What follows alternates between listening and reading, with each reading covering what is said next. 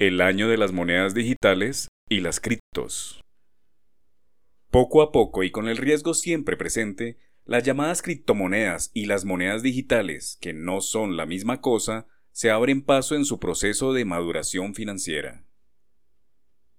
Casi todos los libros, series, documentales y películas que hablan de las criptomonedas tienen un sesgo delictivo que siguen la misma narrativa de dinero fácil vinculado a hackers y carteles de drogas que terminan con asesinatos o millonarias estafas. Las llamativas inversiones en este tipo de instrumentos emergidos del mundo oscuro de las finanzas en Internet son una suerte de tumbabobos en el sistema financiero tradicional.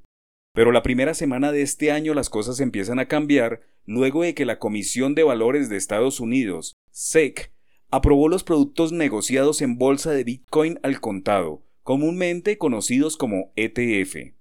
Con esto, se abre una nueva ventana de seguridad y confianza para los criptoactivos. Los ETF son productos financieros de inversión muy antiguos que basan su valoración en los precios reales. Pueden ser materias primas, divisa, bonos, acciones o índices bursátiles.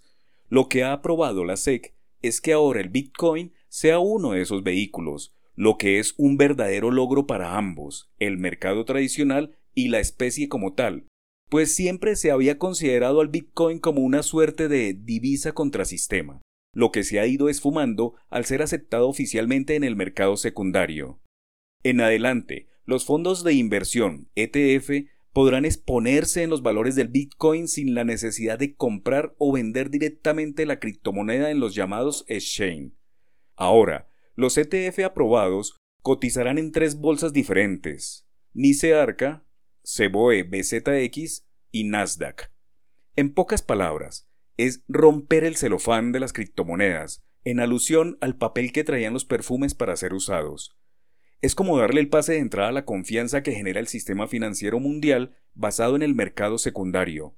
Es como darle la bienvenida a una cripto que siempre había estado en un vecindario de segunda categoría, pero que, a fuerza de la realidad, hoy es una necesidad.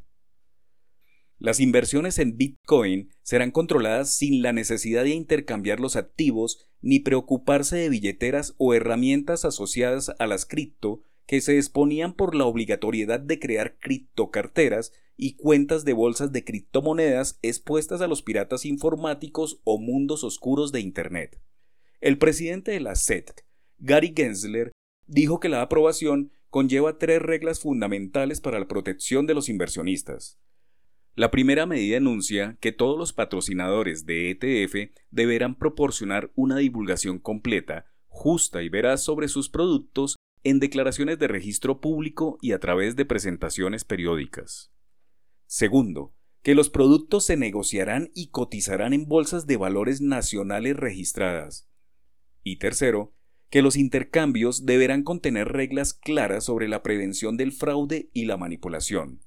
Este avance se da casi en paralelo al inminente nacimiento del euro y dólar digitales, monedas que cumplirán las mismas funciones de las físicas, pero que utilizarán métodos criptográficos para asegurar las transacciones financieras, controlar la creación de nuevas unidades y verificar la transferencia de activos. Las criptos no tienen entidades centralizadas que las emitan, mientras que los bancos centrales o emisores como la FED o el Banco Central Europeo llevarán los hilos de estas alternativas.